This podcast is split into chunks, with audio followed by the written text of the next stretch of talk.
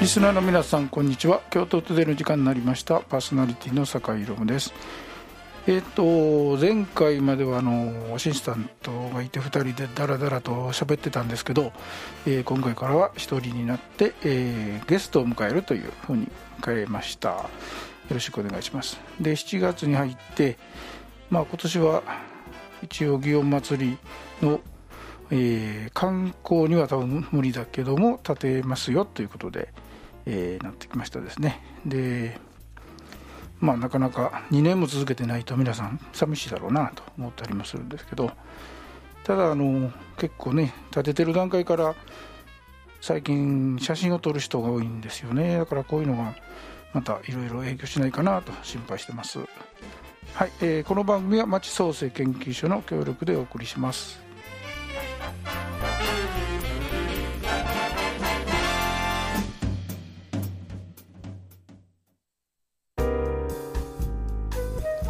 はい、えー、と今回からですねゲストということで、えー今月お越しいただいているのは牛田あやみさん京都芸術大学の准教授を、えーされてます。よろしくお願いします。よろしくお願いします。はい、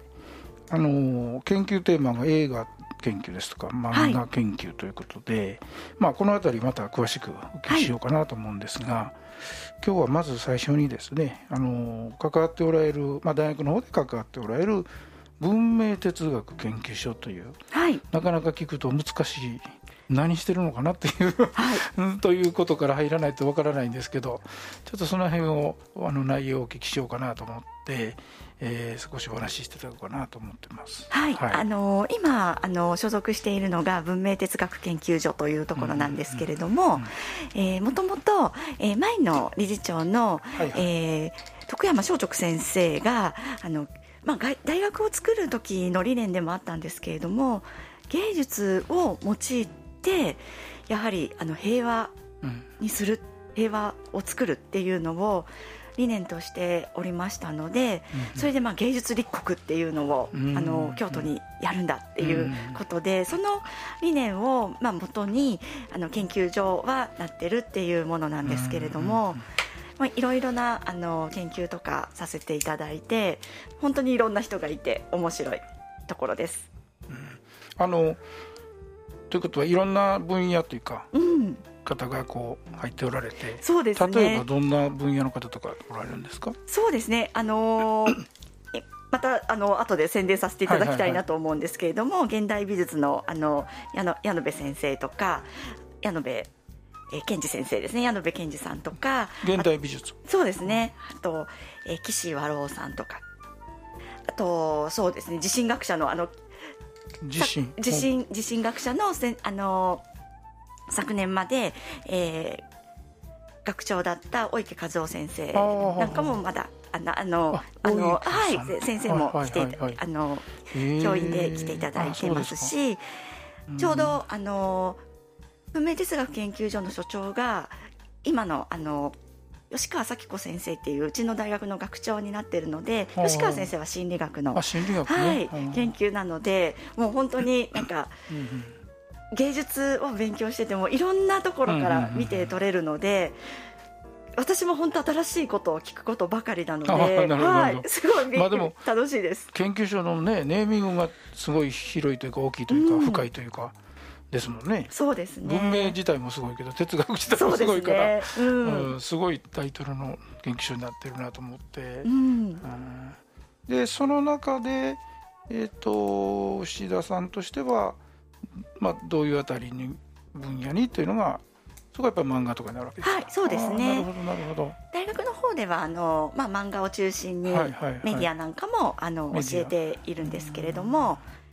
本当になんかわた漫画っていうとみんなあの皆さん大体昭和の頃の漫画をあの思うと思うんですけど結構明治とか大正とかあの戦前の頃のあの話授業をすることが多いので学はいなので学生たちも学生にとってはすごい新鮮ですね。ですね。今日もなんかいつからあの駒を割るようになったのかとか吹き出しがいつから出たのかっていうのをそういうあれか。はい学生に何年ぐらいだと思う？って言うと、うんうん、1970年代とか言われいや いやいやいやいやみたいな。なるほど。それこそ20年代とか10年代とかそんな話ですねそそうですね。もう明治の35年には駒とか割っているので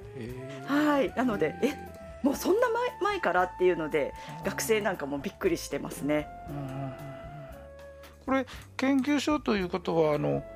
学部との関係とかはどういう感じなんですか？あの別にあるということなんですよね、はい、また学部は学部であと大学院の学生なんかもあの指導しているので本当にまあその分野のあの担当の先生が学生たちを教えているっていう形に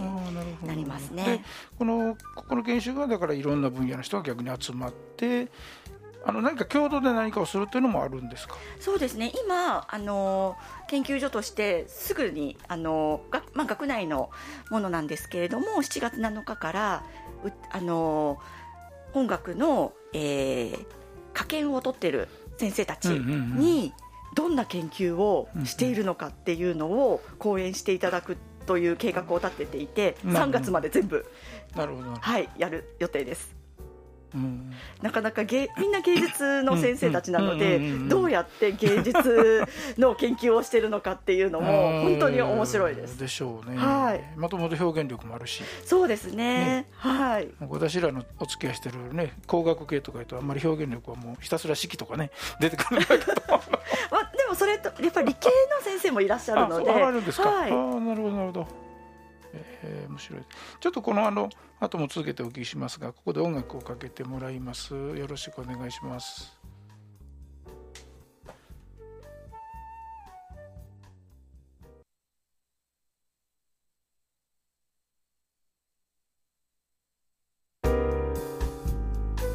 はい。えーとそれではあのこの文明哲学研究所のまあ中におられる方々のいろんなその、まあ、展覧会とかそういうイベントですね。あの、まあ、いろんな中身があると思うんですけど、まあ、ちょっとその辺りもご紹介いただこうかなと思ってあの少し持ってきてもらってるんでお願いしましょう。はい、はい、ちょうどあの5月29日から、はい、MTK、えー、これあの岡崎にあるあのギャラリーなんですけれども、うん。うん、MTK コンテンポラリーアートというところで、えー、先ほども話した矢部健二先生の、はいはい、えー、タンキングマシンリバースっていうものを、えー、7月の19日まで、ね。えー、やってますね。はいはい。私も学生の時から矢部先生の作品を、はいはい、あの見せていただいているので。それは内容テーマ的には？テーマはテーマはやはり、こう原発とかもう私今だとすごいコロコロナ禍ともすごいつながるなとか、あの思いながら作品見させていただいたんですけれども。うんなんか結構インパクトありそうですね。すごいインパクトありますね、私が学生の時にもすごいあのインパクトありました。あそうですはい。現代美術の場合、はい、なんか私が学生の時にはすごく流行っていたので、いろいろ見に行ったんですけれども、まあ、その中でもやっぱりすごい光ってたので矢野部先生の作品は。はい。じゃあそう岡崎の方であるということですね。はい、ぜひぜひ見に行ってください。二つ目がもう一つが、はい、えー、2つ目がですね、はい、岸和郎先生あの建築家の岸和郎先生の、はい、えー、和郎岸タイムウィルテルっていうやつなんですけれども、えー、6月の21日から9月の11日まで、うん、京都工芸繊維大学の、うん、えー、美術工芸資料館の方で、えー、こちらの方も、えー、やられているのでまだ私ちょっとこちらはちょっと見に行っていないんですけれども、なんか楽しめるかなというのと岸先生あの文明哲学研究所の、はい、あのえー、改装した時のあの、はいはい、キャンパスの設計もしていただいてますし京都芸術大学のキャンパスのあの設計もいくつかされてるのでまああの面白い面白そうだなと思いながらあの見に行きたいなと思ってます。まあ時間のこととかですね。そうですね。10時から17時までですね。これは、うん、まあ高専大の中にあるんですね。そうですね。うん、なるほどなるほど。それから三つ目持っても三つ目はあの、うちのメンバーの登坂飛鳥がや、はい、あのやってるんですけれども、あのユニバーサルミュージアムというので9月の2日またちょっと後なんですけれども、えー、11月の30日まで、えー、国立民族博物館でね。はい、やっていて、まあ、ユニバーサルミュージアムっていう、まあ、触る食の大博覧会って、うん、食って触るですね。ね。の博覧会というのをやっていてなんか登坂に聞いたらどんな作品出るの？っていう話をしたら、登坂の研究は複眼なんですよ。うん、だからあのよく私なんか複眼っていうと科捜研の女とか なんかそういうなんていうんですかね 顔のをなんかあの復元するっていうような、まあ、勝手にミステリーと思い込んでしまってるんですけれども、はい、今回あの出す作品は葛飾北斎の、えー、作品の浮世絵ですね。あそうなんです一番有名なの波の絵があるじゃないの富士のやつ？そうですそうです。それをあの目の見えない人にどうやって表,、う？ん、なるほど表現するのかっていうので。どう分かっていただけるかみたいな。そうですね、うん、それをどう触って分かるのかっていうのを作品はこうでこうでってそれは面白い、はい、あの説明していただいて本来富士山が後ろにあるんですよね波の。それだけれどもそれだとちょっとやっぱりあの分かりにくいっていうので、えー、波の中の方にあのまあ、そういうにやっていただいてる、うん、立体の中にやってたりとか手触りとかもあったりしますね、はいはい、ありがとうございます、はい、はい、えーと、またあの